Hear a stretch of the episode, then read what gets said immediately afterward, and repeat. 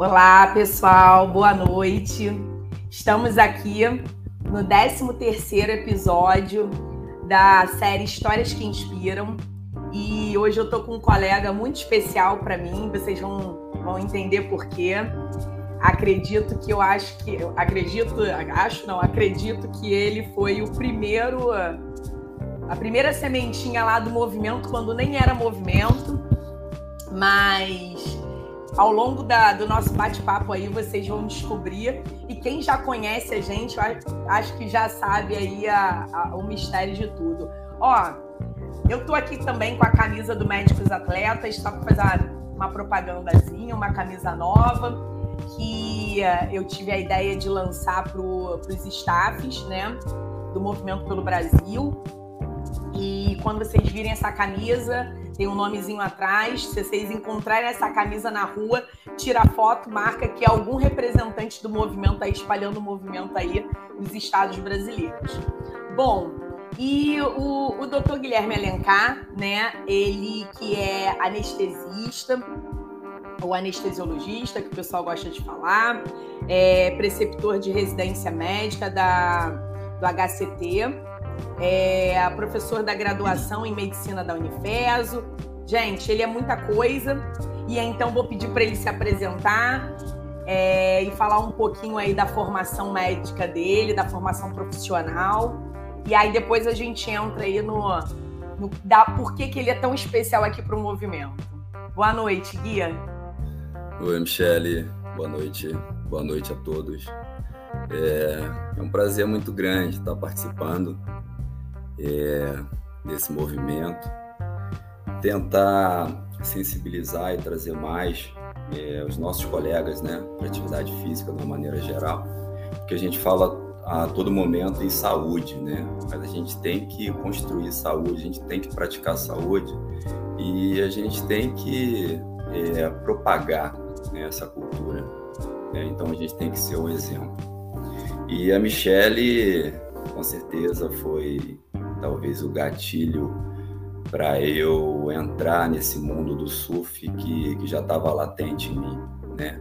Fazendo uma retrospectiva, né, uma espécie de, de memorial é, descritivo, eu sempre tive a vontade de surfar, mas morava um pouco distante da praia e financeiramente não tinha condições, né? Então, é, nascido e criado na periferia da Baixada, né, já convivia com inúmeras modalidades de esporte, futebol, natação. Mas eu gostava mesmo era de ficar na rua, era soltar pipa, era tomar banho de rio, era subir em morro, né?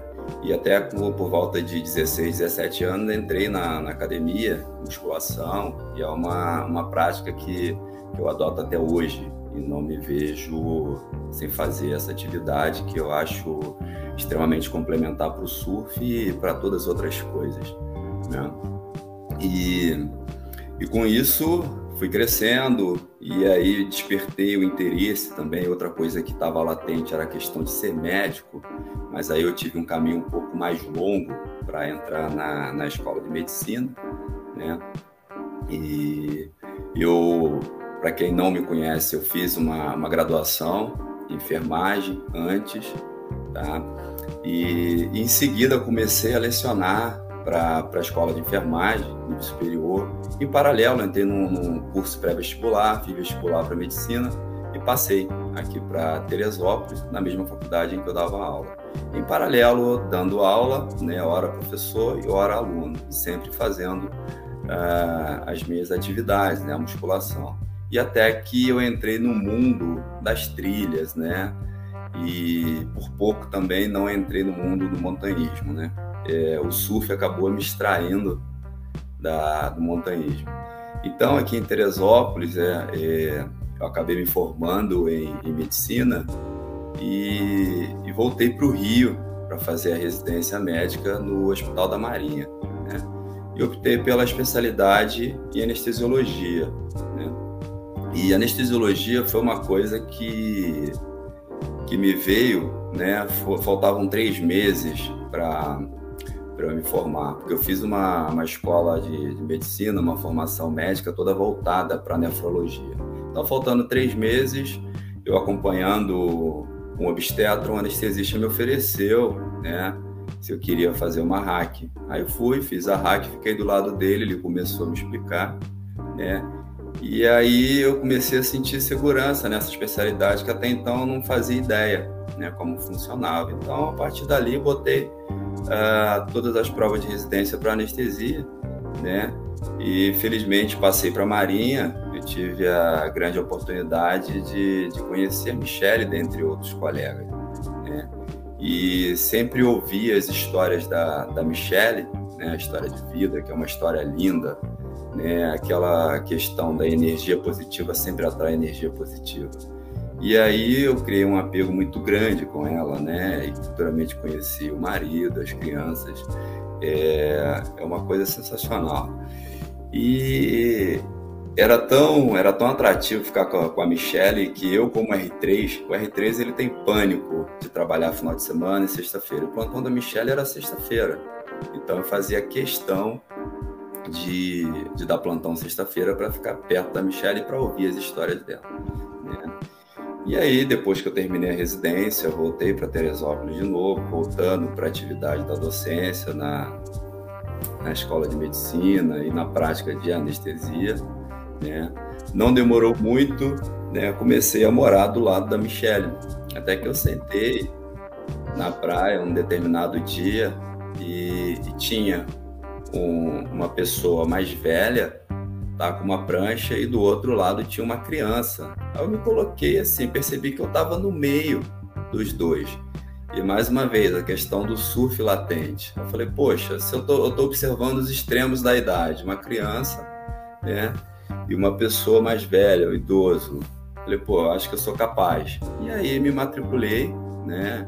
E fiz aula particular, foi bem interessante, que eu tinha tanta vontade de, de surfar que eu paguei logo o pacote das aulas, até mesmo sem conhecer o, o instrutor, ele fala isso até hoje, virou um grande amigo. Ele fala Quem é? Hoje. Quem foi seu instrutor, Guia? Foi o Fábio, Fábio Cardoso. Ele, ah. ele era instrutor da Escola do Rico, né? E, então virou um grande amigo, né? E, e aí sempre que eu chegava lá, às vezes a condição do mar tava ruim, eu já doido para querer surfar. Ele, pô, Guilherme, tá ruim. E hoje eu olho como é que eu era completamente sem visão, né? olhando hoje, era aquele sudoeste, o mar cheio de carneirinho, eu pegava a prancha e entrava sozinho, entendeu? Então, assim, foi uma, uma coisa bem, bem, bem gratificante. Eu olho para trás hoje, eu vejo o impacto positivo do, do surf na minha vida. Eu costumo dizer que o surf ele foi um marco tá, na minha vida, porque antes eu sobrevivia, né? E após a entrada do surf na minha vida, eu passei a viver, né? E aonde eu sinto mais vida é exatamente como está sendo ilustrado nessa fotografia, né? É, pegar a onda grande foi uma coisa que eu me descobri, né? Porque é muita adrenalina, então você está ali na iminência do perigo, então é onde você começa a se sentir completo, você sente que está vivo, você sente vigor, então você quer vencer aquela adrenalina. Então é uma coisa que eu não consigo explicar. Então, quanto maior o mar, mais ele me atrai, até porque é, tem menos chance de confusão, porque na marola todo mundo é surfista, todo, todo mundo quer brigar. Né? Então, no Mar Grande, você entra com uma, duas, três pessoas e todo mundo se abraça, todo mundo se cumprimenta, um deseja boa sorte para o outro, um fica preocupado com o outro. Né? Já passei alguns perrengues em Mar Grande, mas eu acho que é, que é inerente ao esporte, né? É um esporte extremamente dinâmico. Né? Então a gente olha a previsão do mar, sabe mais ou menos qual vai ser o tamanho, mas nada impede de uma onda da série vir maior que as demais e você tem que estar super preparado desde o ponto de vista físico, emocional, espiritual e a questão do, dos aparelhos também de segurança, né? Confesso que eu tenho até um colete para um Big Sur, mas de teimosia eu nunca usei, né? Ai, ai, ai. Tá no momento aí para usar esse colete. Já arrebentei em alto mar, tive que sair nadando, já fiquei agarrado lá fora, né? E consegui me virar. Entendeu? Então, assim, essa é a questão do surf, né? Ele faz uma, uma higiene mental que é, é muito boa. E o surf, ele, ele ampliou a minha rede de amigos, né? E hoje em dia eu tenho grandes amigos aí, principalmente na, na praia da Macumba, no Recreio, né? E são pessoas é, com mais idade, né? Talvez o mais novo em termos de tempo de surf tenha 35 anos de surf. O mais velho deva ter 50 anos de surf. Então você imagina, para acompanhar uma galera dessa, eu completamente iniciante, então eu tive que me virar. Né? Em pouco tempo de amizade, eles me convidaram para fazer uma trip, né? Então fui para o Peru. E... Acho que tem foto aqui fui para o Peru e aí gostei, gostei da, da experiência, foi uma experiência muito boa de surfar uma onda gringa, essa imagem aí lá em Puemap, as criancinhas, é, muito maravilhosa, o cachorro, então a gente sempre tem uma tradição de levar chocolates, eles adoram, lá não tem bombom garoto, né, então é uma coisa muito muito nova para eles, isso é, é muito bacana, assim, a gente fazer essa conexão cultural também, porque além de pegar boas ondas, essas ondas perfeitas, tem essa conexão gastronômica, cultural, a gente poder ajudar o próximo dessa troca. Ó, essa foto aí foi da última trip no, no Peru, no início do ano. O Mazinho, um grande amigo. Isso aí é o tuk-tuk, para quem não conhece. Então, botaram uma. Eles fazem uma adaptação, uma cabine aí. A gente conecta a prancha em cima e tem uma pessoa que conduz a gente para o pico.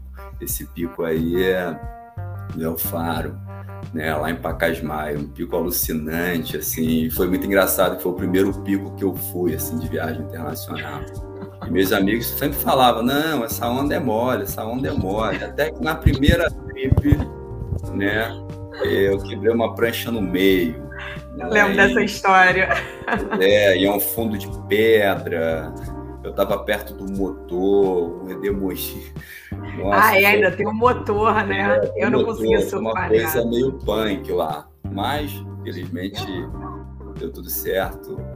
E, já fiz outras viagens, né? Como para El Salvador. Essa daí foi uma, uma, uma, fotografia muito bacana. Nesse dia a gente estava sendo resgatado, né? O barco pegava a gente.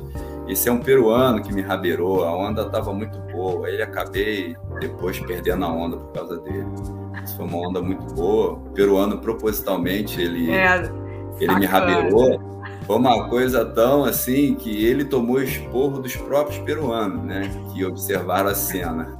Ou seja, eu um estrangeiro no país dele e ele conseguiu tomar esporro dos próprios peruanos. Né? Então, assim, foi uma coisa muito engraçada. E, e, é isso, a gente acaba colecionando essas histórias. Essa fotografia é alucinante. Essa fotografia tem uma história muito bacana. Essa daqui? É, é. Ah, tá gigante. Isso, foi na Praia da Macumba. Né?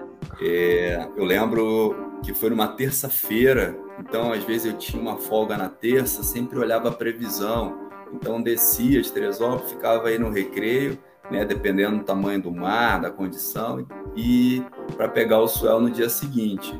Então, nesse dia, entrei com um colega meu, o Júlio, nós entramos, eu não sei o que aconteceu, que logo meu strap rebentou.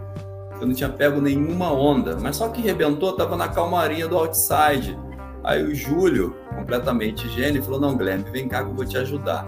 Ele pegou o strap, fez uma gambiarra e amarrou. Falei, cara, é a única é, chance que eu tenho de pegar essa onda e sair. E por coincidência eu peguei essa onda aí lá na altura do, do buraco da velha, quase atrás da, da pedra do pontal, e saí na areia, sem rebentar o strap. Aí fui correndo, tá, no carro, deixei o strap, troquei e voltei. Quem tirou essa fotografia foi o Alan, foi uma sequência muito maneira. Essa onda de fato foi, foi muito grande. Muito e, grande é uma adrenalina, né? Você sai, sai assim, sem explicar a, a reação dessa adrenalina. É uma coisa muito satisfatória e viciante. Ô é. Gui, deixa eu te fazer umas perguntas. Vamos lá. Vamos lá. Então, é... Bom, o... eu, eu entendi, né? Você, falou muito bem da minha influência aí. É, eu realmente tinha uma eu tinha uma, uma coisa, né, que eu comecei a, não sei se você sabe, né, eu acho que eu já te falei, eu comecei a surfar, porque assim, eu sempre quis a vida inteira surfar, mas é, o, o surf é um esporte que hoje menos, graças a Deus, mas a gente sabe que é, na, nossa, na nossa juventude, aí, na nossa adolescência, o surf é um esporte que rola muito rolava muito preconceito, né?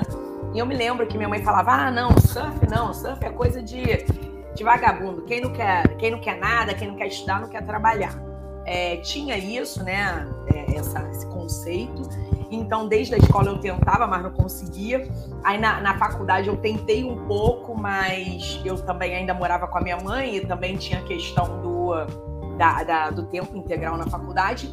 Eu sei que quando eu entrei na residência e eu escolhi o Marcílio Dias, que foi em 2009, eu falei assim: caramba, eu preciso de uma válvula de escape, tá louco, eu vou fazer anestesia no hospital militar. Né? E aí foi quando eu fiz a matrícula na residência, saí e fiz a matrícula na escolinha. E aí, é, comigo aconteceu, né? Eu queria que você falasse um pouquinho é, disso. É, eu me lembro que ao longo da minha residência e hoje acontece eu nem percebo mais, porque é algo que é, para mim é tão tranquilo, é, ainda mais por conta do movimento. Mas naquela época eu até brinco, já falei isso em diversas lives, sobre o bullying reverso. Eu inventei essa expressão, né? Porque o bullying é algo negativo, é algo que não é bom, né? Porém, eu falo, ah, o reverso é bom, é um bullying bom, né? É, eu, todo mundo, ah, residente Michele? Quem? Não sei. Ah, aquela surfistinha, ah, a surfista. E aí eu, eu também não sei se você chegou a, a, a me conhecer com essa fama já, né? Mas eu queria saber se você percebeu alguma diferença ao longo da. depois que você entrou, né, para o estilo de vida do surfista, se, na sua, se isso interferiu nesse, nesse aspecto, em relação à sua visão, né, perante os seus colegas, né? Se, se você sentiu alguma diferença ou não, foi tudo de boa, é, e, ou então também, né, perante até os pacientes mesmo, né? Então, eu queria saber se isso acontece, porque a gente sabe, eu também não nego, que a gente sabe que é, a gente tem que falar a realidade, não vamos fingir que é tudo mil maravilhas. Comigo aconteceu isso, mas eu mostrei que, no meu caso, é, o, o, surf, como você já falou, fez, teve uma influência muito boa e muito positiva para minha profissão. É, isso é, uma, é um tópico super importante, né? Porque a questão do surf é, ele carrega inúmeros estigmas, como você mencionou. Ah, é vagabundo, só quer surfar, é maconheiro, né? é isso, é aquilo. Então, na minha opinião, a gente já nasce surfista. Tá? Boa. Só que em algumas situações a, a gente tem a oportunidade de entrar no universo do surf depois, como eu entrei mais tarde porque o surf ele tem um, um estilo de vida peculiar. Tá? É uma vida mais vinculada à natureza, é uma vida desprovida de, de luxo, tá?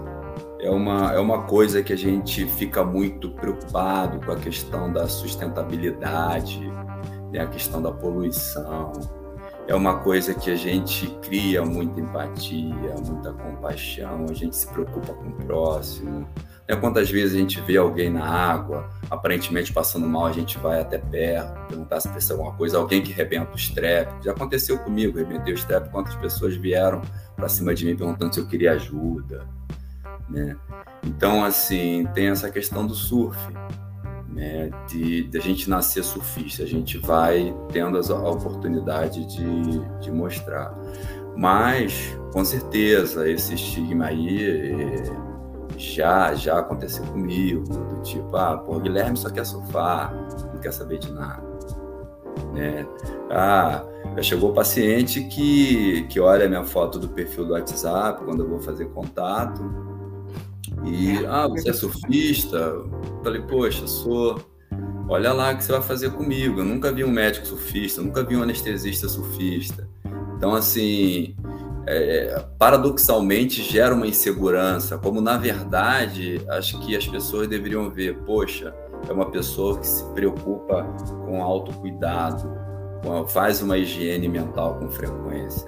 Pô, quando eu vou fazer uma anestesia depois de pegar onda, você não tem ideia o estado de paz, o estado de plenitude que eu fico. Pode atrasar tudo, eu posso chegar em casa uma hora da manhã, mas eu vou continuar sereno, vou continuar sereno, como aconteceu agora na semana passada.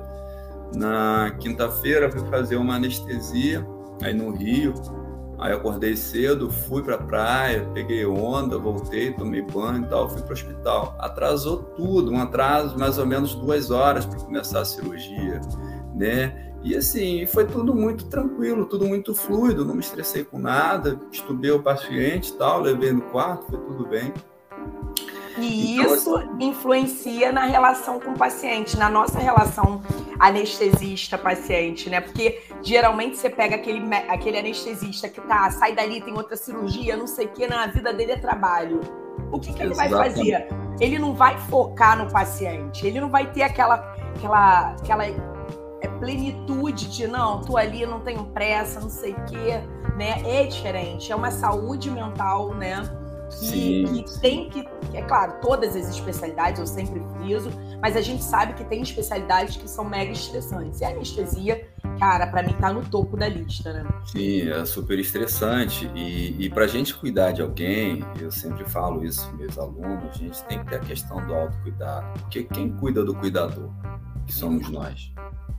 Né? Então a gente tem que fazer essa auto-reflexão a gente tem que enxergar as nossas limitações emocionais, as nossas limitações físicas, né? reconhecer, se for o caso, chamar ajuda naquele momento. Se, se não tiver condições, não ir, passar a bola. É, eu acho que esse reconhecimento ele, ele é crucial, né? não só para a gente, mas principalmente com, com o paciente, né? da gente ter esse cuidado.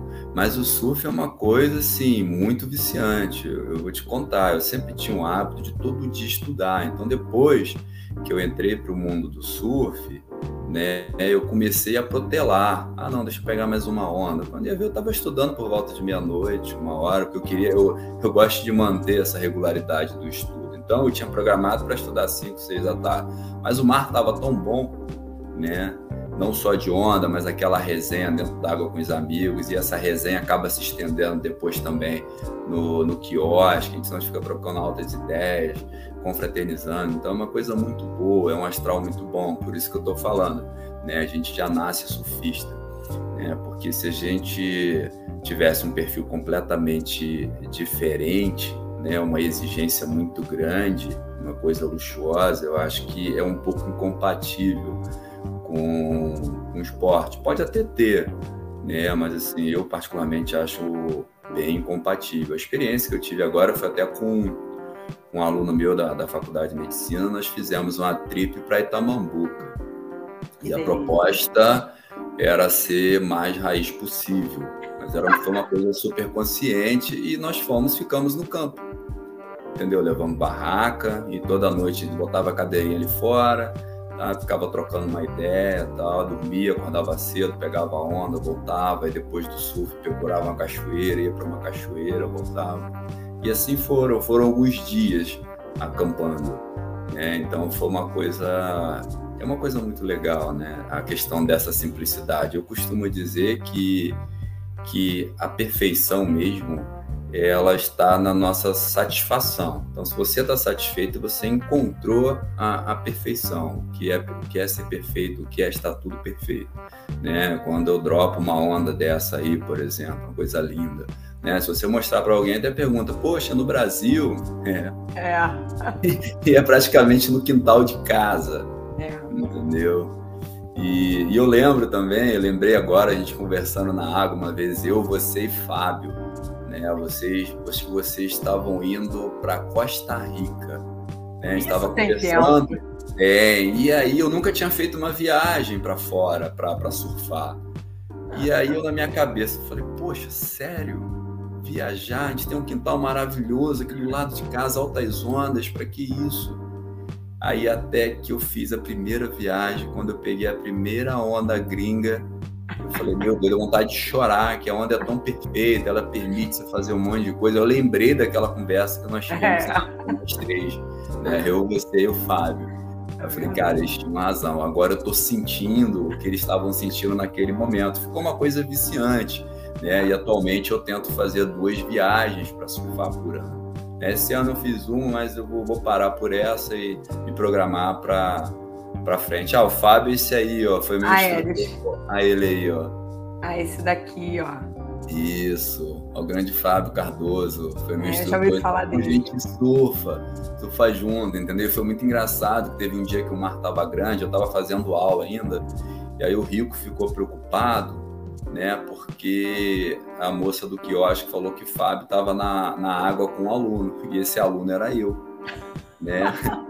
Aí o Rico chamou a atenção dele, pô, como é que você bota um aluno nesse mar grande, não sei o que. Então foi uma, uma onda que eu peguei muito, muito. Esse legal. aluno é diferente, Rico. É, aí falou, não, ele tem condicionamento, não sei o que. Coincidentemente foi na, na altura ali da 5W, que é o ponte que eu fico, né? Que geralmente são as ondas mais, mais rápidas. Que mais é conhecido. conhecido. Chega lá no quiosque do Rubinho, pergunta quem é o doutor. Doutor, todo mundo sabe que é o Guilherme. Pois é, cara. Ó, então, ele veio, assim... ele não veio. Não, muito e é muito legal, porque eu cheguei ali completamente sem identidade nenhuma. É. Né? Então hoje eu tenho grandes amigos ali. Tem quantos então, assim, anos? Pô, seis anos, porque assim seis que eu comecei a, a, frequentar aí, né, ter esse apartamento aí no Recreio, eu já comecei a surfar, então são exatamente seis anos. Então a primeira pessoa que eu conheci no Recreio foi o Fábio, através de telefone, eu fiz uma transferência para ele, tá? E depois é, viramos gr grandes amigos. E hoje em dia, né, na própria quinta-feira encontrei ele na água, então a gente se encontra, se abraça, né? Ele fica feliz, ele observa. E é muito legal, assim, poder hoje em dia partilhar, surfar de igual para igual com ele e vibrar com a onda que ele pega, ele vibra com a onda que eu pego. Essa foto aí já é de estudo, né? É, Essa foto é. aí deve ter o quê? Uns seis meses. Foi no, no meio da pandemia, né? Que eu lembro que quando teve o boom da pandemia, eu fiquei em casa, assim, só saía para trabalhar, mas eu vi que eu estava ficando um pouco incomodado, que eu não estava surfando e tinha toda aquela tensão que não pode ir para a praia, não sei o quê, e meus colegas surfando tal. Falei, poxa, eu vou bolar alguma estratégia para tentar surfar. E o que que eu fazia? Foi uma coisa muito engraçada. Que aí eu chegava de noite em casa, dormia. Pô, a gente mora do lado da praia, né, Sei lá, três minutos da praia Aí eu falei, pô, vou acordar 5 horas da manhã, vou botar a prancha do carro, eu vou me arrumar como se estivesse fazendo outra coisa e fosse deixar a prancha para consertar.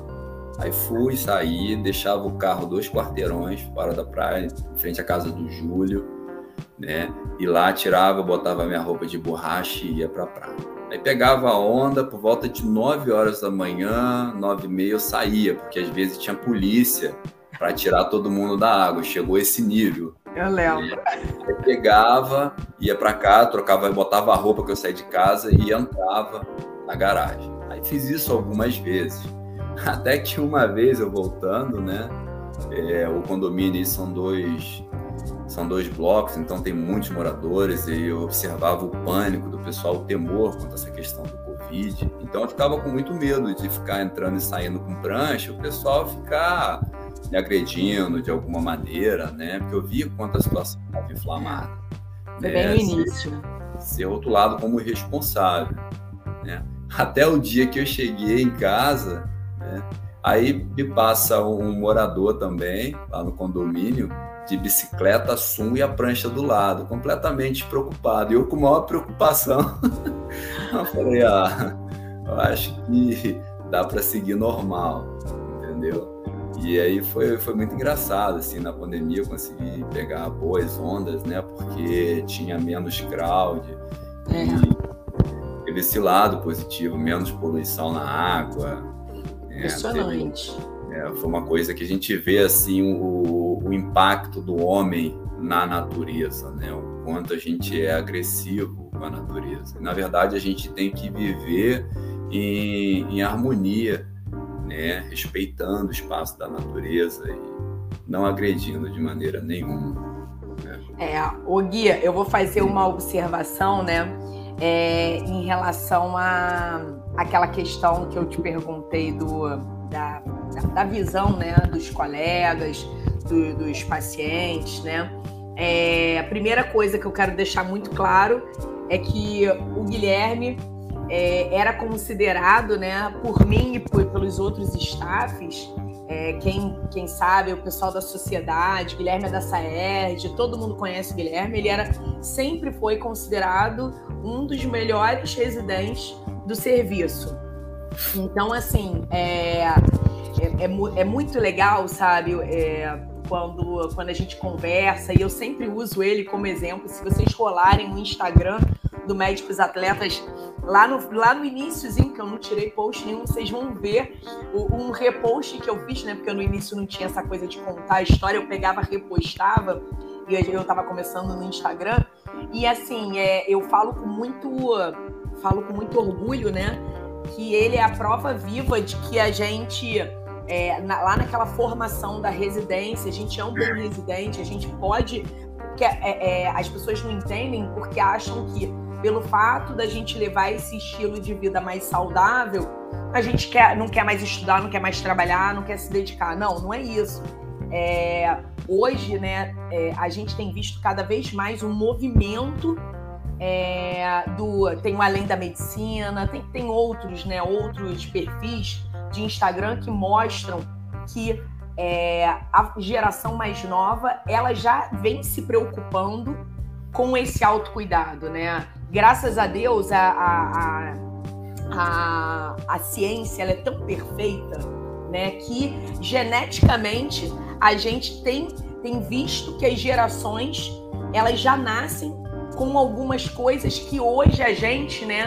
é, se preocupa e olha lá atrás e fala, cara, como assim? Então, assim, eu, eu nessa, nessa temática, eu, eu, eu quero chamar, salientar essa questão. O, o Guilherme dos residentes estava lá sempre nos topos, notas excelentes.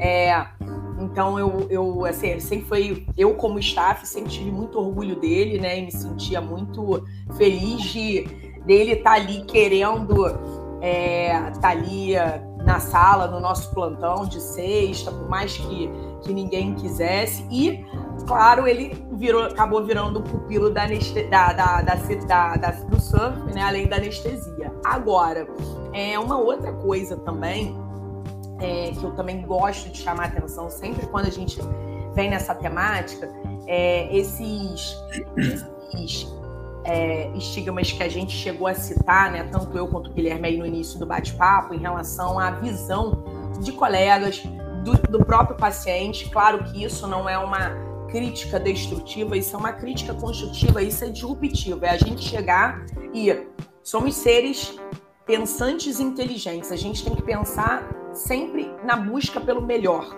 né? Então, todo, toda profissão está ali buscando a sua alta performance, o seu melhor. É, e é claro que é, a gente tem visto esse choque. E assim, Guia, eu sei, né, como a gente estava falando aí nos bastidores, é, diante de tanto estudo, né, eu tenho visto, cara, eu tenho mais de 20 artigos que falam da, dessa formação médica, né, é, claro que não, não tem, né, eu acho que o primeiro estudo mesmo que estudou a prática de atividade física no médico foi o do movimento com Exercise Medicine no Brasil, né? A gente não, não conseguiu encontrar nada, só encontro internacional, mas a questão do estudo da, da, da formação médica eu tenho encontrado bastante, tanto no Brasil quanto fora.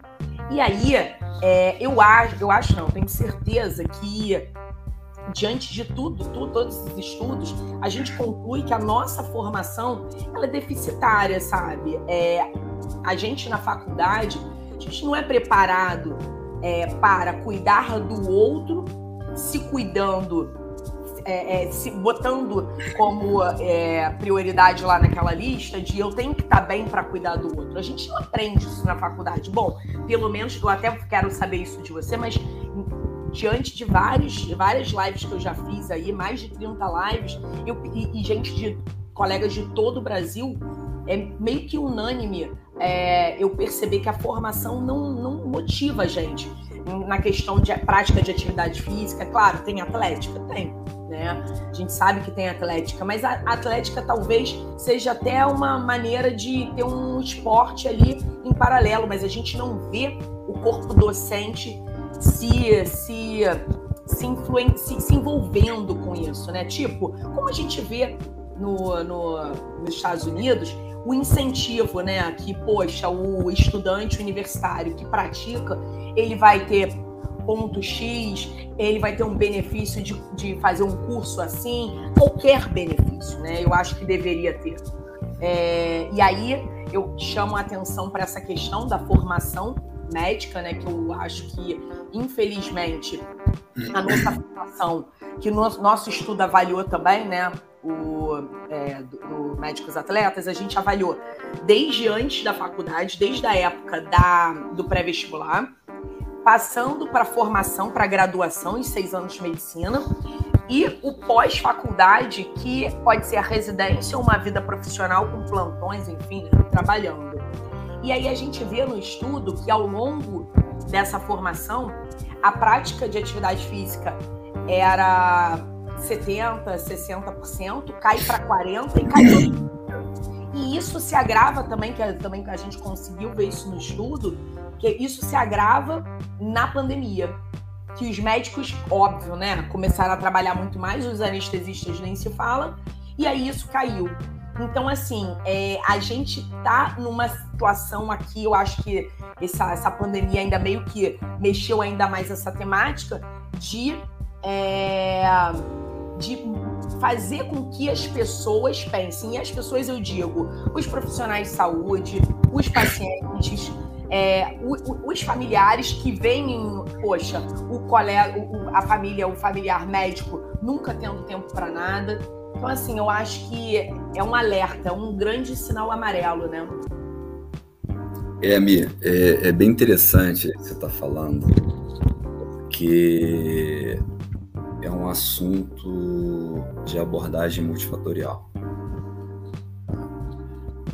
É, como eu falei, a questão de perfeição, né? O que, que é ser perfeito, o que, que é estar perfeito?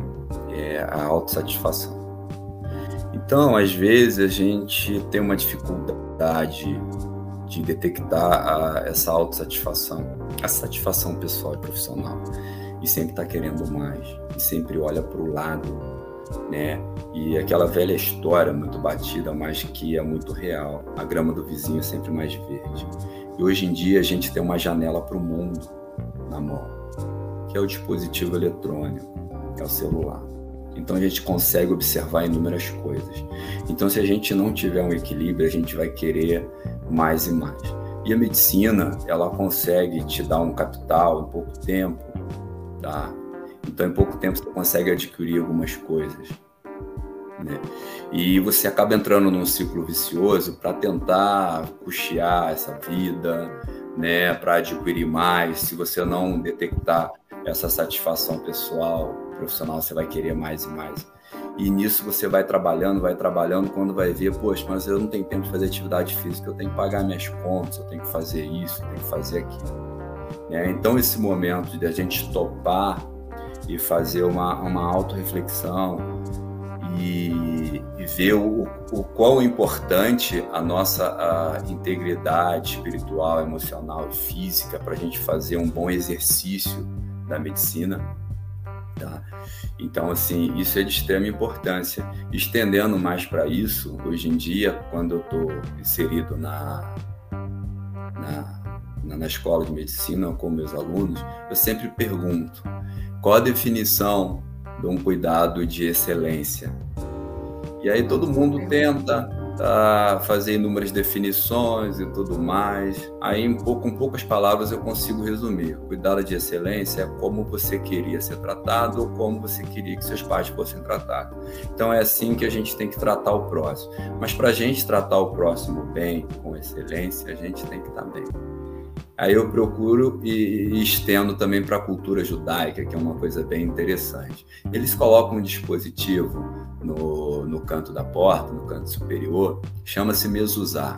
Então, todo judeu, quando sai de casa, ele coloca a mão ali, faz uma oração. Então, todos os problemas de casa ficam em casa. Ele vai para a rua sem problema.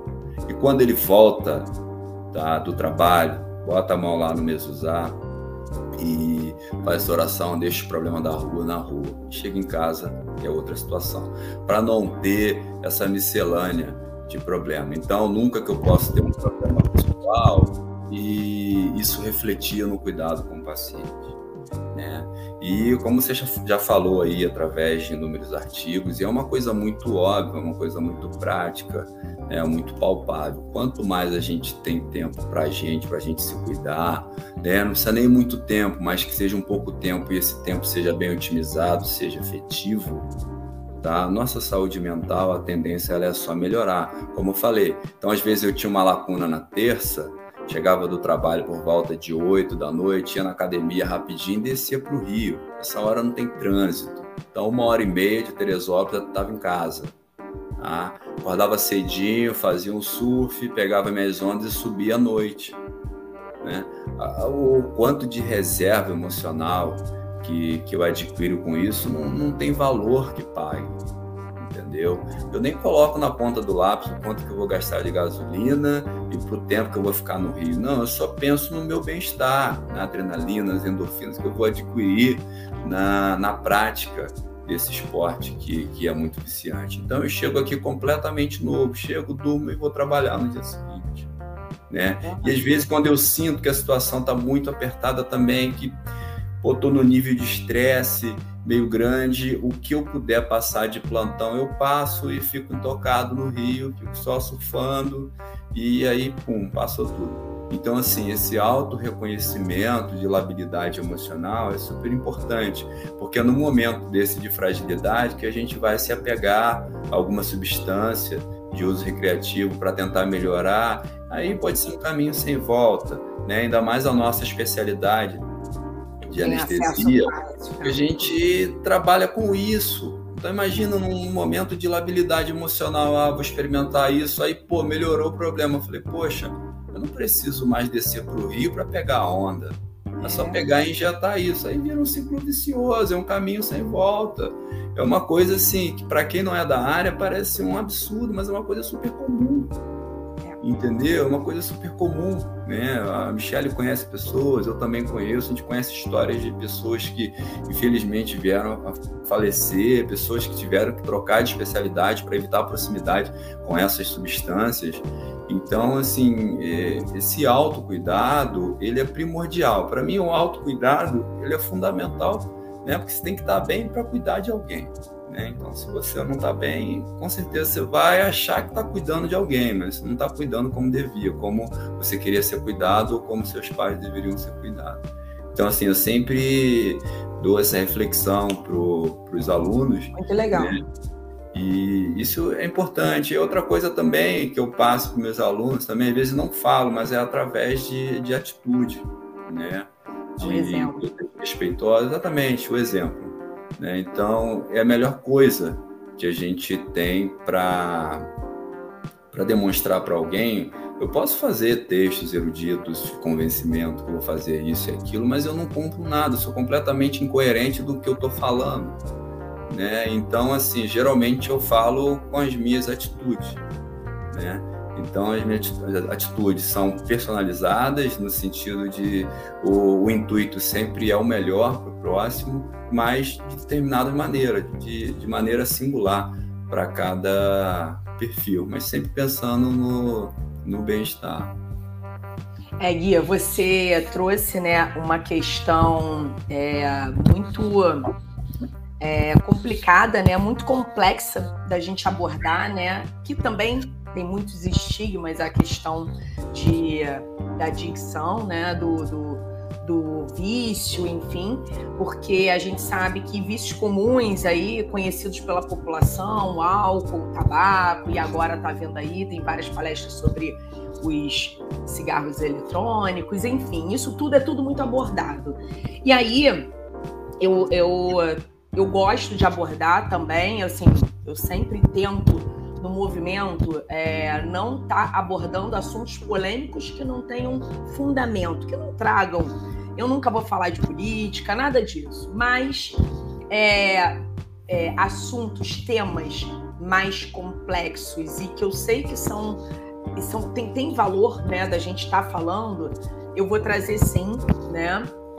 E eu acho que isso é uma maneira da gente estar tá se ajudando. Quando a gente informa, a gente ajuda, né? A, o, a, a sociedade ela cresce pela educação. Você é um professor, você sabe muito bem o quanto você não representa para os seus alunos, não só como professor de medicina. E aí, é, no combate, né, que é o Congresso do Movimento Médicos Atletas do ano passado, a gente, no, no Dia de Saúde Mental, a gente trouxe uma temática é, muito importante, né, com a presidente da, da Sociedade Paulista de, de Anestesiologia, é, que ela palestrou sobre um programa que chama We Care, é, que, que assim foi um convite muito, é, muito, muito, que eu agradeci muito, né? Foi muito gratificante. Ela doou o tempo dela, gravou uma palestra que a gente, que a gente publicou na época, onde é, ela explica é, a estatística que ela, desse estudo que ela fez é, ao longo dos anos e, e o, o, início né, desse projeto que ainda está começando, ainda tem muito a crescer, que é o WeCare, que para quem não é da área da saúde, enfim, for assistir, é como se fosse, faço sempre uma analogia, um Alcoólicos Anônimos da anestesia, né? De drogas anestésicas. E aí, é, os dados são muito alarmantes. É, eu e, e, eu friso muito isso, né? Porque é, a gente tem que trazer essa informação para todo mundo, é, para a gente se ajudar uns aos outros, né? Nós nos unirmos, mas para a gente também alertar os nossos pacientes, né? Porque isso também ajuda muito a, a mostrar que é, quando um médico, né, quando um anestesista, ele tem uma vida saudável, ele tem um estilo de vida saudável desse, é, não é para ele pensar, claro, que o paciente hoje ele tem uma análise crítica e ele tem um acesso à informação vasto, mas não é para ele pensar no preconceito, né? Ele para ele pensar nessa nesse autocuidado que a gente está batendo tanto, porque imagina só se ah beleza, eu quero um anestesista que trabalha pra caramba, que sabe muito mas chega na hora, olha, ele, ele vai ser afastado porque ele tá, não conseguiu é, tá em condições. Olha, a, a, é, existe muita coisa né, que tem que ser. É, se, que, que as sociedades médicas têm que se preocupar. Então eu acho que assim, é um projeto sensacional, que eu também sempre friso, né? E sempre trago a, a, a o assunto à tona. E, e, você falou dessa temática que, que me fez lembrar do, do We Care. E aí a outra coisa também que eu lembrei agora e para estar tá trazendo como assunto é o exemplo que a gente é para. E eu sempre digo, né, tanto que tá aqui, pacientes saudáveis precisam de médicos saudáveis, é o exemplo que a gente que a gente traz para os nossos pacientes, né? É, em qualquer especialidade, gente, porque a gente é exemplo. Eu sou mãe, então é foi o que o, o exemplo que o Gui trouxe em relação aos alunos dele é a mesma coisa em relação aos meus filhos. Não adianta eu falar para é, não, não faça isso, não, não, não, qualquer coisa pro meu filho eu faço. Aí a primeira coisa que a criança vai fazer é o quê? É, mamãe, mas você tá fazendo, eu não vou fazer. Então a gente tem que dar o exemplo. E quando a gente dá o exemplo, a gente dá o exemplo para a família, a gente dá o exemplo inspira e motiva uma, um familiar, um colega, como aconteceu, foi o que foi, foi o, o, o motivo e ensejo desse bate-papo, é, para os nossos pacientes em qualquer especialidade. E aí, é, eu vou ler só um trechinho que eu já até tinha falado com o Gui, do que a Ju hoje postou, né? A Ju é psiquiatra do movimento, é coautora do nosso livro, e ela postou um trechinho do Médicos na Cozinha, que, que eu conheço ele já também tem uns três anos. É, eles não falam como médicos na cozinha, né, eles ensinam os médicos a cozinhar melhor para recomendarem, para falarem com mais propriedade sobre alimentação saudável com seus pacientes. É formado por um grupo de especialistas, endócrino, é, nutrólogo, nutricionista, e tem um trecho do livro que fala o autocuidado médico. E aí ela bota, na medicina culinária também se acredita que a mudança de estilo de vida deve começar pelo médico, muito antes, é, muito antes mesmo disso ser orientado para o seu paciente. Ou seja, a gente tem que fazer muito antes de só falar, né? Isso é, esse é o exemplo, isso é ser exemplo.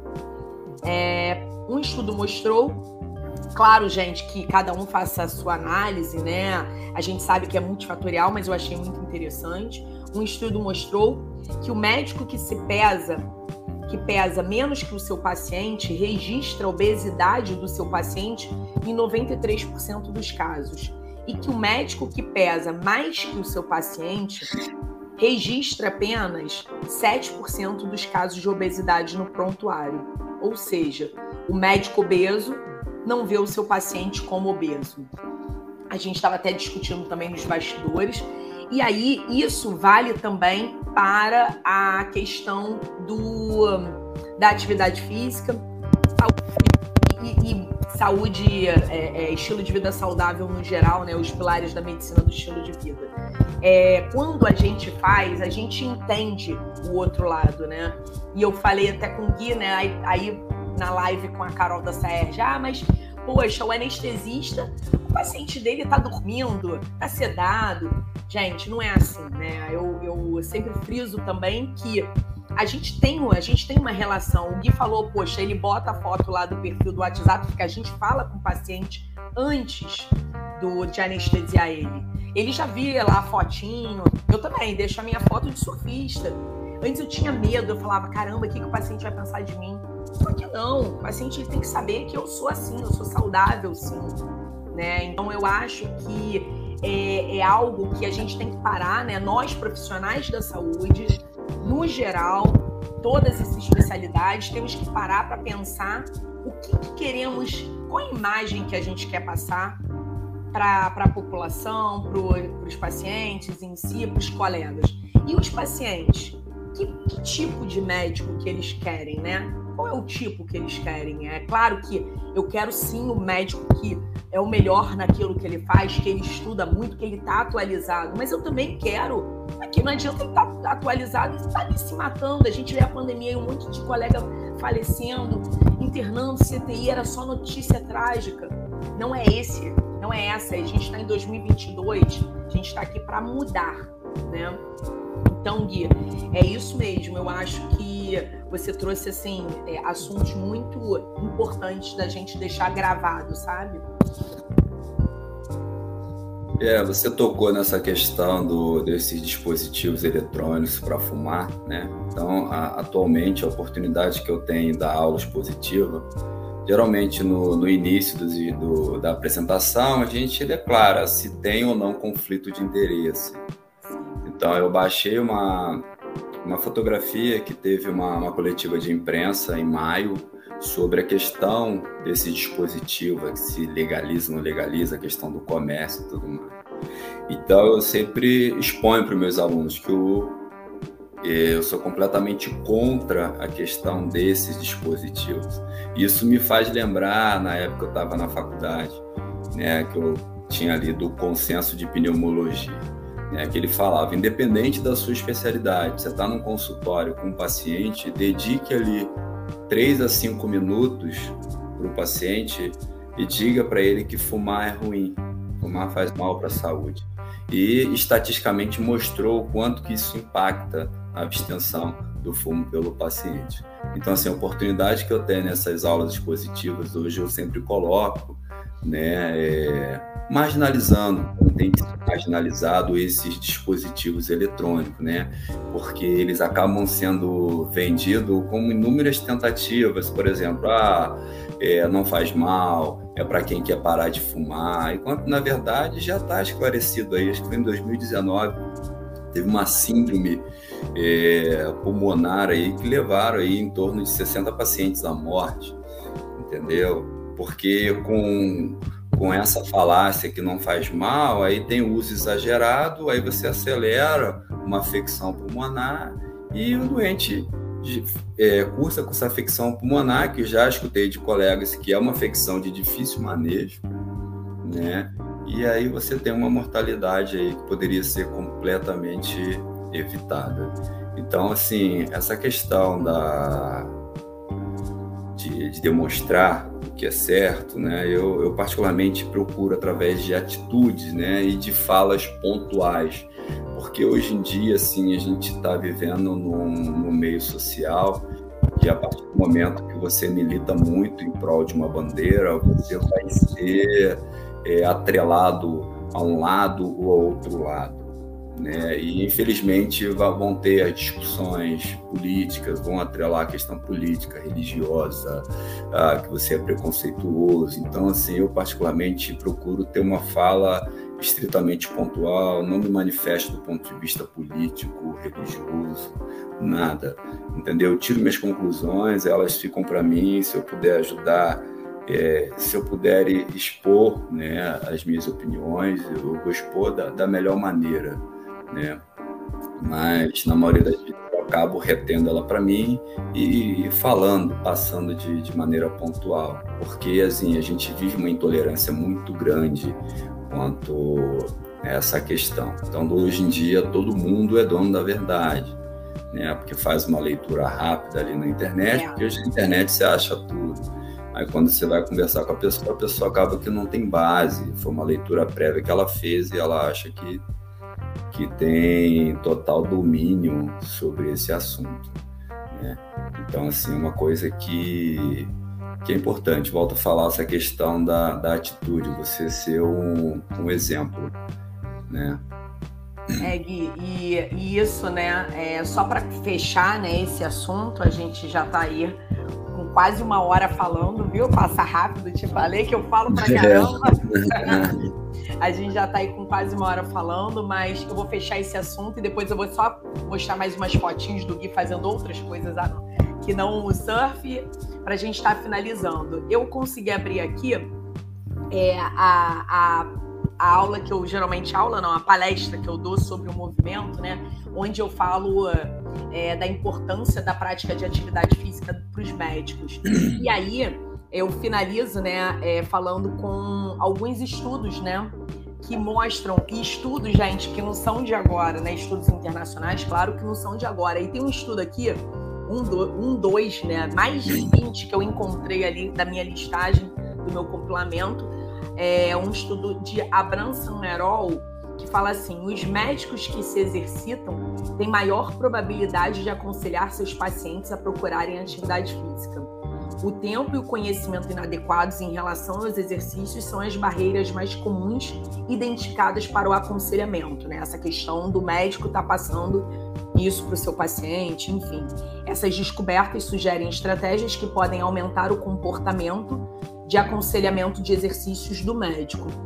E que, é, que eles chamam de aconselhamento médico, essa questão da, da, da vida saudável, né? Do, do, médico entender, assim como eu li da, da alimentação saudável, do obeso, é, acontece também com a atividade física. Então, assim, é um recado que é importante, né? É, ficar é, para a gente deixar registrado que não é só na prática que a gente vê, mas que tem estatística, muita estatística mostrando o quão isso influencia, né? E Guia, deixa eu te, deixa eu te perguntar aqui. Você me mandou umas fotos aqui, olha só, gente. Ah, isso aqui foi lá no Isso, essa lá aí no foi Peru a, também, né? a última trip agora. Nós fizemos aí, os dois peruanos, né? Foi no, nesse de blusa preta aí que ele é chefe e fomos lá no restaurante dele. Seu Sérgio aqui do Rio, né? O, o Mazinho, casca grossa aí da 5W. Esse aqui é o Miguel, o peruano, que acaba recebendo a gente. Então ele faz um serviço de transporte, fotografa, filma, então dá toda assistência pra gente. Ele já veio o Brasil também, aí na Praia da Macumba. Então, ah, assim, legal. Virou um irmão nosso, na verdade. Virou um irmão. Essas, essas trips são muito, muito boas, cara. Assim, a gente ah, volta renovado. E é interessante essa, essa fotografia aí, foi em 2011. Tá? Tava eu, Pedro, um, foi um calor meu de faculdade, tava no internato, esse era um peruano, um guia. É, o que, que eu fazia na época de acadêmico?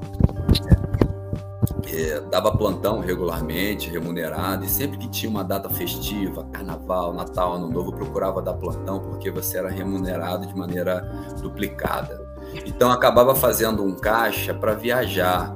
E nisso consegui ir para a Argentina de mochilão, fui para o Peru também de mochilão. Então isso aí foi uma trip que foi só eu e o Pedro, tá? E nós resolvemos ir a Machu Picchu por trilha. Então ficamos aí cinco dias caminhando e quatro noites na trilha. Então tinha umas paradas, essa trilha aí, a trilha de Salcantay, 4.600 metros no nível do mar. Então assim é uma coisa muito legal assim que a gente se conhece de verdade, a gente escuta o barulho do silêncio.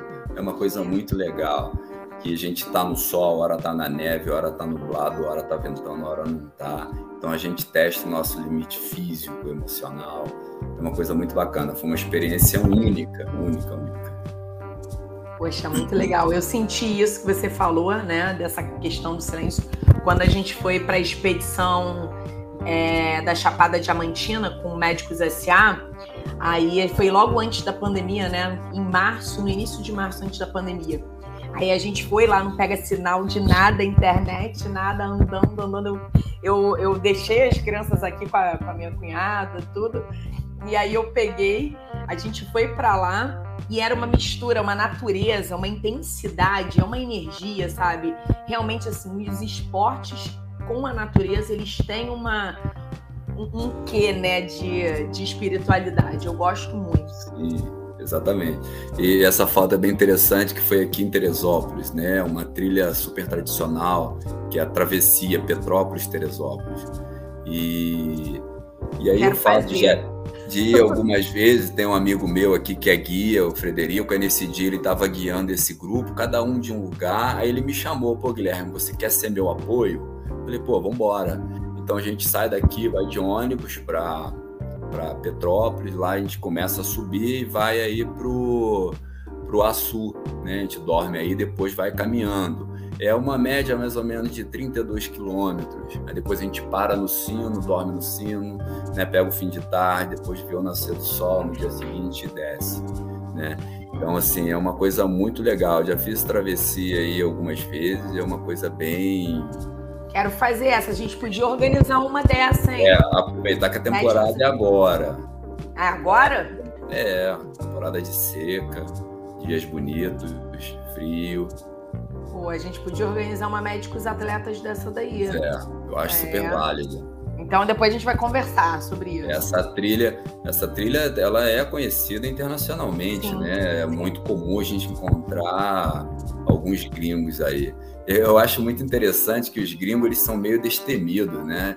E geralmente a gente faz o caminho Petrópolis-Teresópolis. Então a gente ia, a gente encontrava uns gringos perdidos fazendo o caminho inverso. Aí conversava com eles não conhecia, só viram por alto e estão indo. Meu Era uma coisa muito doida. Iam sozinhos, sem guia? É, sozinho, sem guia. Entendeu? Às vezes sempre tem um perdido lá, tem que ir helicóptero para resgatar. É. Ela é perigosa?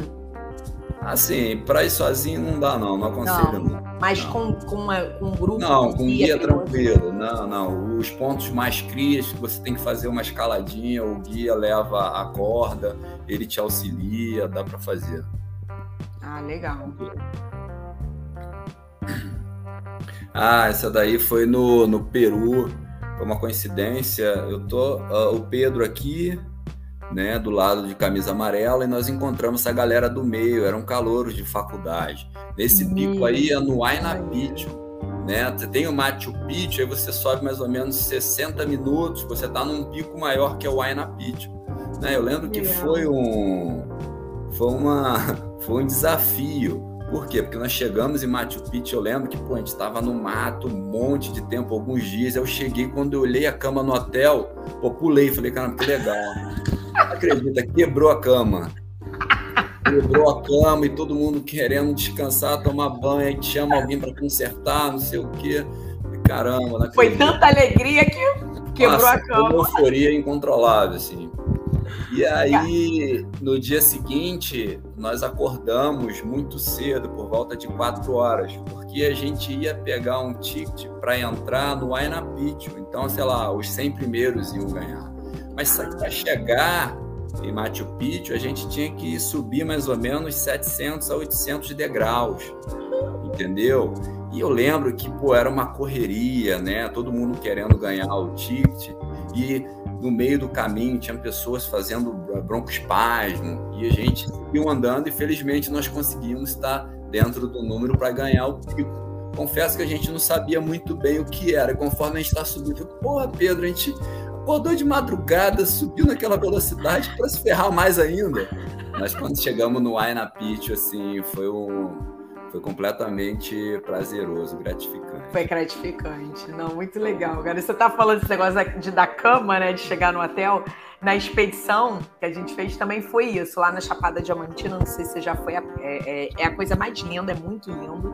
Essa, essa, essas montanhas, tudo, aí chovia, sol, aí foram 20 médicos, né?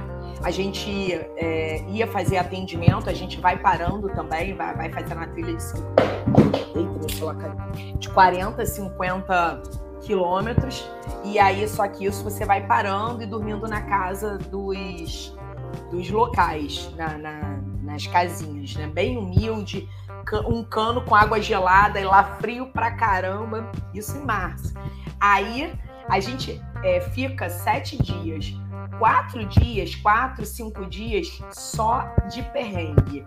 É muito lindo, muito gratificante, mas é banho gelado, é mosquito, é lama, é, atravessa a cachoeira, cara. E no final, que a gente chega na parte rica da Chapada, né? Que a gente, a, a, o Reinaldo do Médicos SA, ele é muito cuidadoso, ele reservou lá o melhor hotel da Chapada da cidadezinha. Olha, quando eu cheguei, quando a gente chegou e viu piscina, Cara, tem uns vídeos da gente numa felicidade, vendo aquele chuveiro. Eu só pensava no chuveiro, porque eu, não. Eu tomo banho gelado por obrigação, é igual a corrida. Só por causas nobres. Cara, quando eu vi o chuveiro, eu ficava lá naquela água quente, eu falava, não tô acreditando, não tô acreditando. Meu pé, naquelas botas, né, de trilha, eu falei, gente, mas assim, aí você fala, ah, mas o que eu fiz não valeu? Não, valeu, né? A gente sempre tem a, a recompensa, né? Assim, é muito gostoso. A gente. É, e é algo que eu falei com o Reinaldo na época, a gente serve pra gente se conhecer, né? Um autoconhecimento impressionante. Assim, eu super, super, super recomendo que todo mundo um dia faça. E aí você vai falar assim: ah, mas pô, tinha um... a gente escalou coisa. Aí tinha a Mari, a Mari, pô, eu me lembro, a Mari é GO, lá, lá de Manaus. Ela, ah, eu não tô em forma, não tô em forma. Aí, nesse 20, nesses 20 médicos, a gente foi se, é, unir, se agrupando por pelotões por é, ninguém formou nada, a gente foi vendo o ritmo de cada um e foi se unindo, se ajudando. Eu não sei se você chegou a ver, né? Mas na época foi a Babi, que é amputada, que, que é, é, é pediátrica e dermato, ela é amputada de um acidente, né, de moto, e ela foi de muletas. Então, assim, é, a gente fez uma amizade até hoje. Então, essas experiências, é, hoje está muito na moda, né, viver experiências. E essas experiências que fazem com que a gente evolua, que a gente se transforme em pessoas melhores, profissionais melhores. Então, assim, isso que você está contando, Gui, é impressionante. Ó, você conta, meu cérebro já faz um link, sabe? Traz emoções gostosas, só memória, memória boa, sabe? Eu acho que a vida é isso. Foi, você começou a, a, o nosso bate-papo lá ele falando. É, é, na simplicidade que a gente vê o valor da vida, né? Uhum. E, e, assim, é uma coisa bem legal, né? A questão de você estar tá nesses, nesses lugares, você estar tá de maneira consciente, como vem falando a, a escola do, do Mindful, né? A meditação consciente, você conscientizar tudo que você está fazendo. Então, você está ali, entendeu? Você está de maneira consciente. Então, quando eu vou entrar no mar, às vezes, Cara, eu não entro no mar se eu tiver alguma pendência para fazer. Se eu tenho que responder alguém no celular, se eu tenho que fazer alguma coisa, né? Eu não vou deixar ninguém me esperando, apesar de posso ficar tentado, né? Mas assim, de maneira respeitosa e até mesmo um alto respeito, eu não vou não vou fazer isso.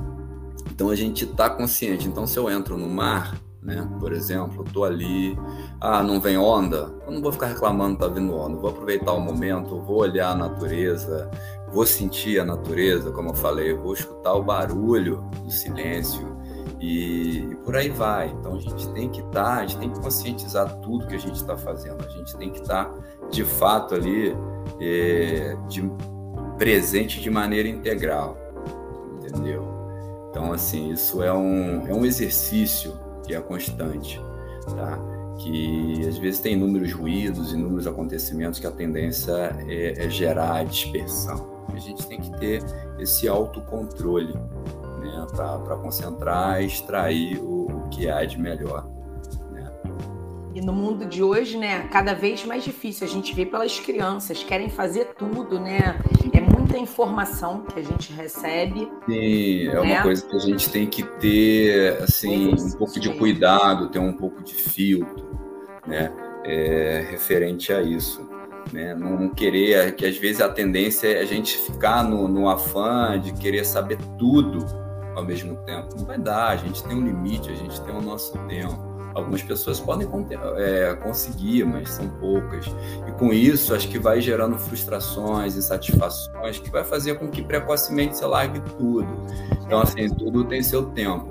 Então, se eu não tentasse essa questão do surf, por exemplo, como eu falei, sempre fui um surfista, sempre tive surf como é, algo no meu interior. Então, se eu não tentasse, eu não estaria desfrutando desse prazer atual. Então, assim, eu resolvi tentar, tive a oportunidade, abracei a oportunidade e é uma coisa que eu não me imagino sem. Eu tenho colegas de 65 anos que surfam, fazem trip, entendeu? Então, assim, é uma coisa sensacional. Eu fico olhando aquilo como modelo, como exemplo. Né, como tem colegas mais novos também que, que surfam e, e, eu fico perpassando. Eu sou uma pessoa que gosto muito de ouvir, eu aprendo muito ouvindo, né? Então, tiro as minhas conclusões, como falei, ficou muito para mim. E eu acho que a própria anatomia é muito sábia, né? Se a gente parar para analisar, né? Nós temos dois ouvidos, nós temos dois olhos uma boca só. Então, para a gente olhar mais, é para a gente ouvir mais e falar de maneira proporcional, que a fala seja um reflexo verdadeiro da sua interpretação, entendeu? Então, assim, eu acho que, que o caminho é por aí, né? O autoconhecimento e a gente enxergar o que de fato é importante para a gente. Eu não quero uma coisa que seja importante para os outros, entendeu? Até porque se fosse importante para os outros, muita coisa na minha vida já teria deixado de fazer. Né? Então, a gente tem que adotar um sistema de blindagem, indiferença, tá? Algumas falas, tá? Porque isso é importante, a, a palavra tem poder. Então, assim, a gente não pode é, titubear em algumas coisas. A gente primeiro tem que pensar na gente, na nossa satisfação, para tentar pensar no, no próximo, entendeu?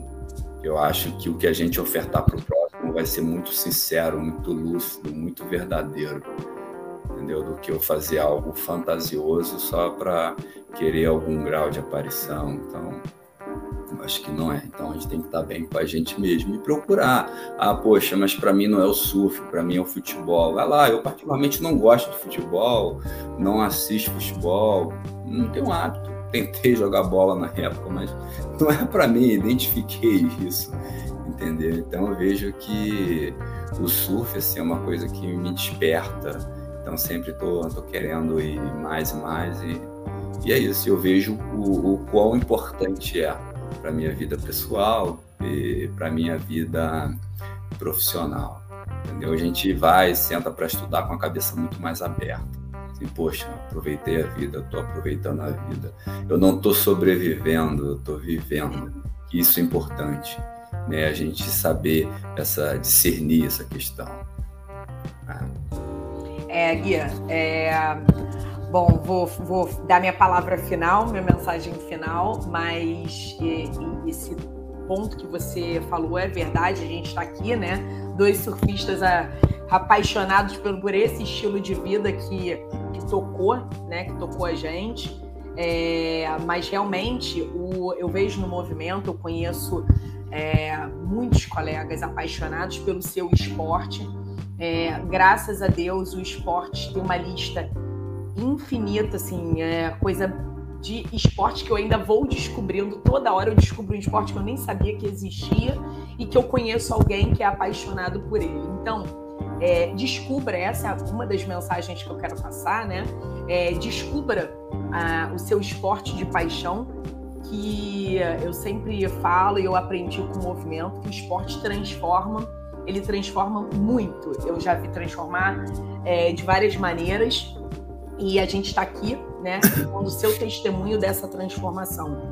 E eu fico muito feliz sabe, é, de ser parte dessa transformação, dessa influência, porque a gente, é, às vezes, a gente não tem noção como a gente influencia as outras pessoas. Eu recebo muitos directs assim, é, manter o movimento, né, me doar para o movimento, tempo, é difícil, né, o Fábio que é, é o meu, assiste camarote aqui, porque sou eu que cuido de tudo, é claro que cansa, claro que às vezes dá vontade de desistir, mas eu tenho muita fé em Deus que ele, ele vai encontrar o caminho dele por si só e eu vou só conduzi-lo, né? Vou só é, é, administrar. Mas hoje eu sou de doação pura. Mas é esses directs que eu recebo da, da, da de como a gente influencia é, os outros é, são o, o, meu combustível, né? Essas mensagens são o meu combustível para manter. Quando eu começo a pensar em desistir, eu vou ir lá e falo: não, não, não posso, não posso. Tem alguém sendo motivado por isso. E aí, esse meu jeito que você me conhece, falo pra caramba, tô rouca tanto de tanto falar, é, é assim, né? Eu sempre mostrei quem eu era e eu mostrava isso na, na no Marcílio Dias e vou continuar mostrando para todo mundo. Eu tenho orgulho disso, graças a Deus. É, eu acho que é muito bonito quando eu, eu, encontro um colega, estudante de medicina, médico, que está ali apaixonado pelo, pela sua vida, pelo seu esporte, está sendo saudável. Eu tenho orgulho de ver isso é, seja influenciado pelo movimento ou não, mas claro que quando a gente influencia, a gente tem aquela, como eu tenho com você, sabe? Tem aquela, caramba, que bom, que bom que isso teve alguma. Porque eu falava de anestesia e falava de, de surf, né? Então, é, para finalizar, assim, a, eu, eu fico muito feliz, muito feliz mesmo, que a sementinha que eu plantei lá atrás é, brotou assim uma árvore muito saudável, frutífera, com muitos frutos, mesmo porque, gente, ele surfa, ele surfa muito. Vocês não têm noção. Eu já nem pego mais onda com o Guilherme. Eu, eu falo, caraca, eu, porque eu tô medrosa, eu sou medrosa, e aí ele, depois dos filhos, eu fiquei medrosa, e ele tá lá, destemido, mas consciente, sabe? Então eu fico é babando. E vocês veem que ele tem foto pra caramba. Por quê? Porque os fotógrafos amam fotografar ele, que é só fotão. ele só pega onda. Então, assim, é, é, é como se fosse. Você deve sentir isso, né? Quando você vê seus alunos se formando.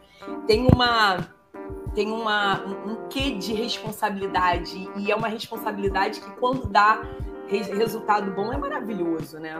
Assim, muito Sim. obrigada por ter aceitado aí o convite, de estar contando a sua história, é, essa influência toda, que sem querer tá aí, ó, o fruto disso, né?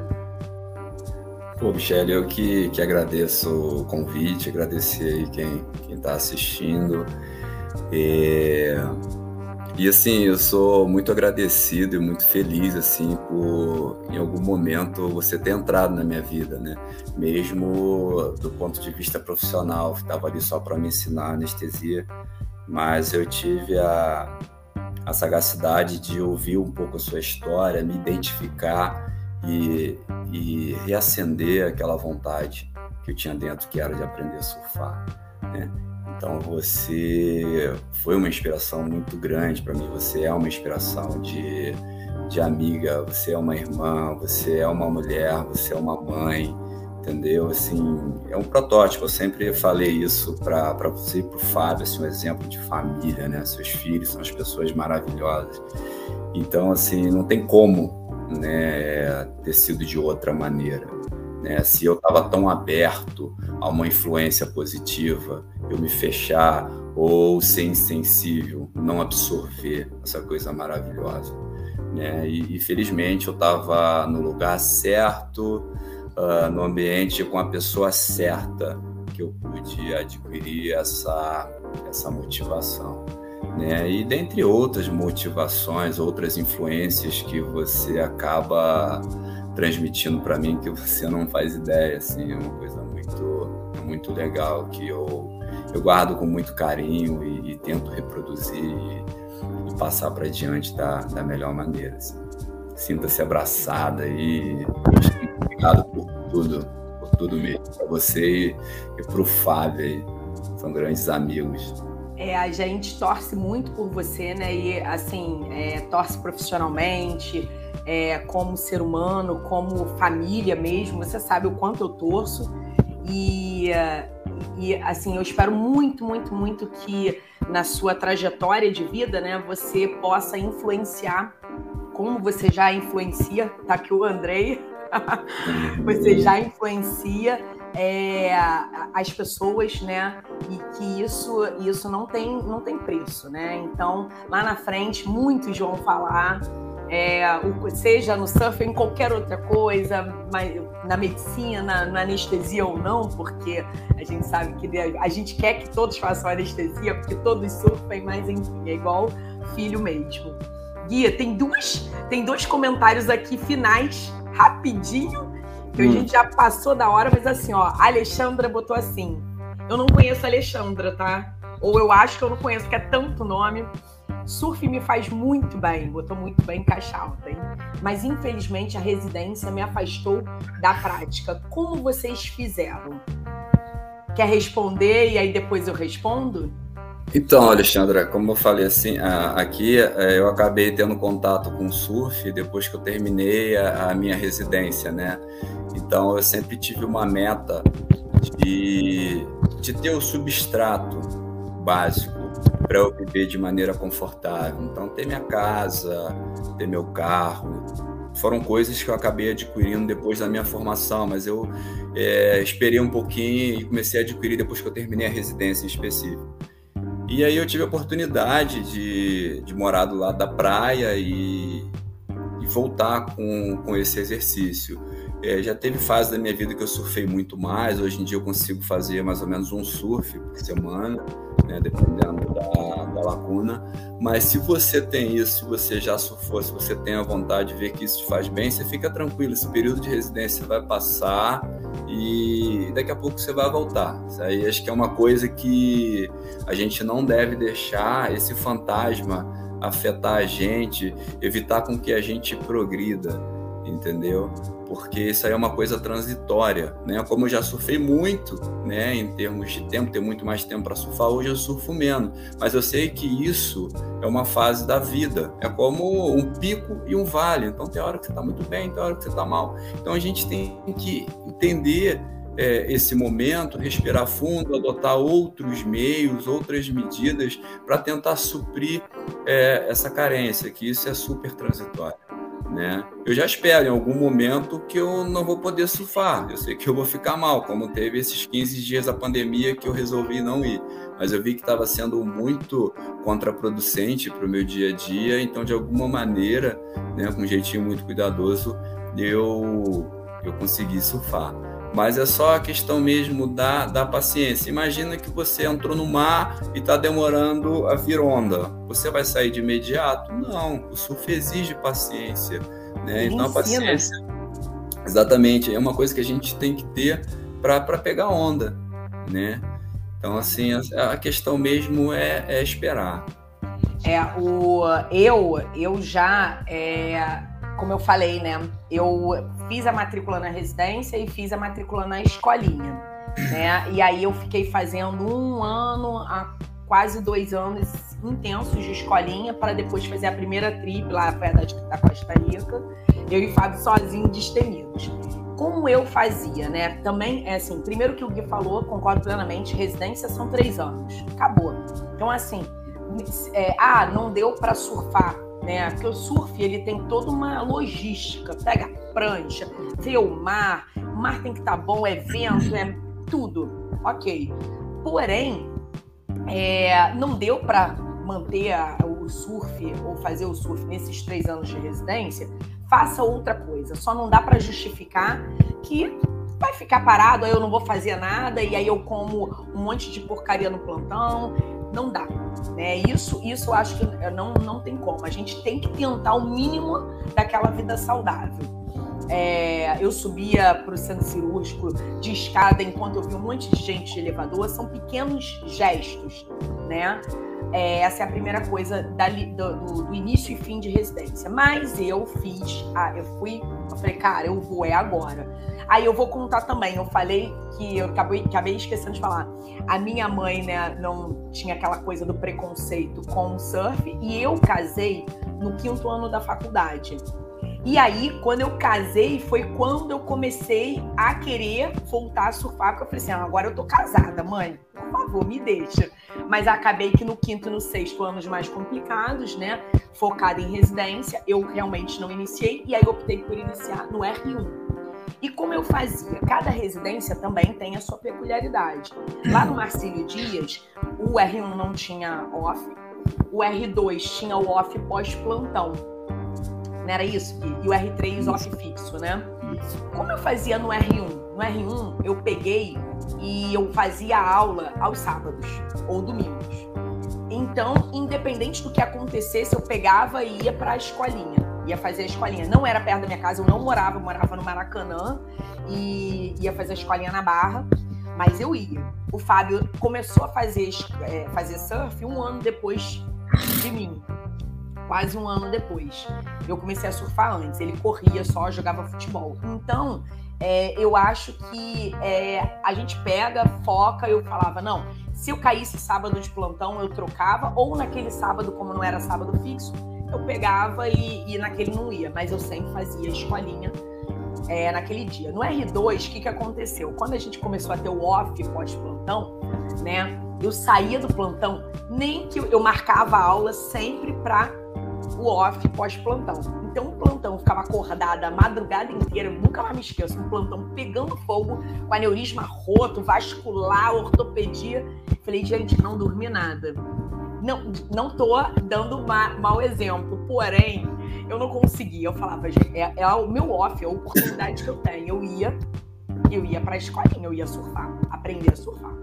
Então, assim, eu foi a maneira que eu arranjei. E eu estava muito focada de que a residência é, de anestesia é muito extenuante. E no hospital militar, a gente tinha umas cobranças né, mais, mais burocráticas, né? E aí eu falava, não, eu não posso, eu tenho que ter uma válvula de escape. E foi a melhor válvula de escape que eu encontrei para mim.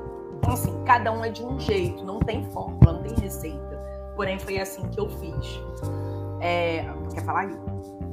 Não, é exatamente isso, assim, não, não desistir, esperar que, que isso vai passar, tentar suprir essa distância de uma, do, do mar aí com, com outras maneiras, entendeu?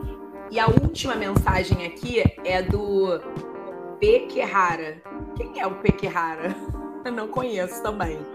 É, ele bota: comecei a surfar aos 39 anos. Muito legal, gente. Muito legal isso. Nunca é tarde para a gente conquistar nossos sonhos, né? Minha mãe fez segunda faculdade dela com 50 anos e hoje foi a faculdade que complementou a primeira. Foi perfeito. Então acho que cada um, né, sabe os seus sonhos.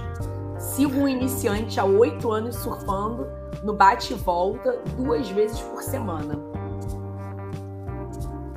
e aí, Gui? Maneiro, é, né? É, é uma, é uma forma que ele, como na, falamos no início, a questão que você nasce surfista, ele de fato nasceu surfista. Né? Então, olha aí o que, que, ele, que, que ele faz. Já começou com 39 e hoje ele tem essa religiosidade de, de fazer duas vezes por semana. Então, ele é. dedica o tempo dele para o surf. Maneiro. Né? E, é interessante, foi o que você falou também, uma coisa muito importante, são as variáveis que podem influenciar, né? A questão do mar, a questão do tempo, vento. Então, assim, é, é uma coisa que, que alimenta mais ainda o prazer no surf, né? Porque você tem que estar tá ali, né? Para naquele exato momento, com o vento soprando de maneira favorável, na intensidade favorável, ondulação favorável. Então, assim, é, é muito, muito, muito legal. E aí, olha só, hoje ele tem 48 anos, é psiquiatra, mora em São Paulo e vai para Chicama em outubro. Olha, Pô, amo Chicama, primeira sorvete, vai cara. se apaixonar. muito Chicama bom. vai pegar altas ondas, vai altas ter oportunidade de pegar o tubo mas automaticamente vai ter que alugar o barquinho, que, que a é. correnteza lá é... é. Terrível, terrível. É muito, muito forte, mas é muito, muito legal, cara. Você não vai se arrepender. A culinária de lá é alucinante, o astral é lá, entendeu? Se tiver oportunidade também é perto, dá uma estendida ali a Pacasmaia, deve ser uns 40 minutos de carro, conhecer um outro pico, né? Dependendo da quantidade que você ficar. É. E a Chicama é tida como a onda mais extensa do mundo. Né? Eu lembro que no, na última, na penúltima trip no, no, Peru, na primeira do Peru, na verdade, o colega pegou uma onda de dois minutos, assim. pegou a onda no pico e saiu depois do pier. Ou seja, viemos caminhando pela areia e já saiu já na, onde tinha que sair. A minha foi longa também. A minha eu acho que bateu um minuto, cara. Eu falei que a minha perna tava cansada, eu não aguentava mais. falei, gente, essa onda não acaba. É muito e, bacana. Vou escolher um bom. Gente. E marca escolher um bom lugar. Boa trip lá. E com certeza vai adquirir inúmeros substratos aí para cuidar dos pacientes. Verdade, ainda mais na saúde mental pura isso. Maneiro. E ó, para fechar, a Alexandra mandou, perfeito, vocês, obrigada, faço cirurgia geral e acompanho o Insta. É isso aí, gente. É isso aí. É isso aí, Alexandre. Existe não que a cirurgia geral também é uma especialidade Pode bem estressante. Então você tem que ter uma válvula de escape, tá? Para seguir isso aí, tá? Gente, boa noite. Obrigada, Gui muito obrigada mesmo pelas palavras, pelo, pelo tempo aí que, que disponibilizou nesse finzinho de domingo. Milagre você domingo aí, tendo um tempinho para a gente bater um papo, porque domingo é o teu dia de plantão, mas. Exatamente. Mas assim, a gente. É isso, a gente é, quer deixar o recado, o recado tá gravado. E, e, qualquer dúvida aí que a pessoal tiver, que a galera tiver, pode mandar direct pra gente, que a gente é, ajuda, dá dica, enfim. Se for aqui do Recreio, se for do Rio, for surfar na Macumba, pode procurar a gente, marca, manda um direct, poxa, vou lá.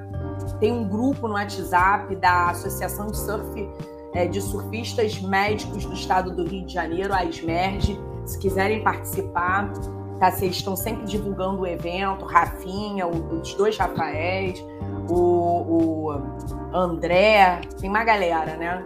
Então, assim, eu acho que é isso. A gente tem que se unir mesmo para a gente se cuidar, né?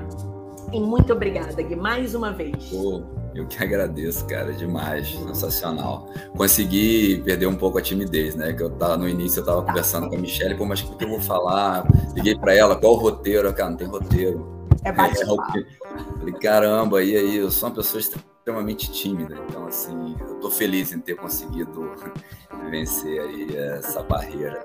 Mas muito mais, legal. Mais uma experiência. Live, é a primeira live que eu participo, assim. Teve o boom, é. né, na pandemia e tudo mais, não participei de nenhum, né, sempre que tinha alguns convites eu dava uma escapulida, mas isso aqui acho que é uma mensagem que eu não tinha como escapulir, porque eu tenho certeza que isso impacta de maneira positiva na, na vida do próximo e é uma maneira de da gente propagar esse estilo é, com um raio bem maior, entendeu?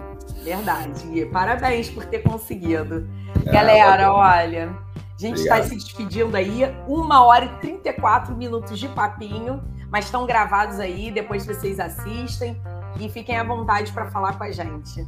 Boa noite. Boa noite, pessoal. Obrigado. Obrigado. Tchau, tchau. Beijo. Beijo.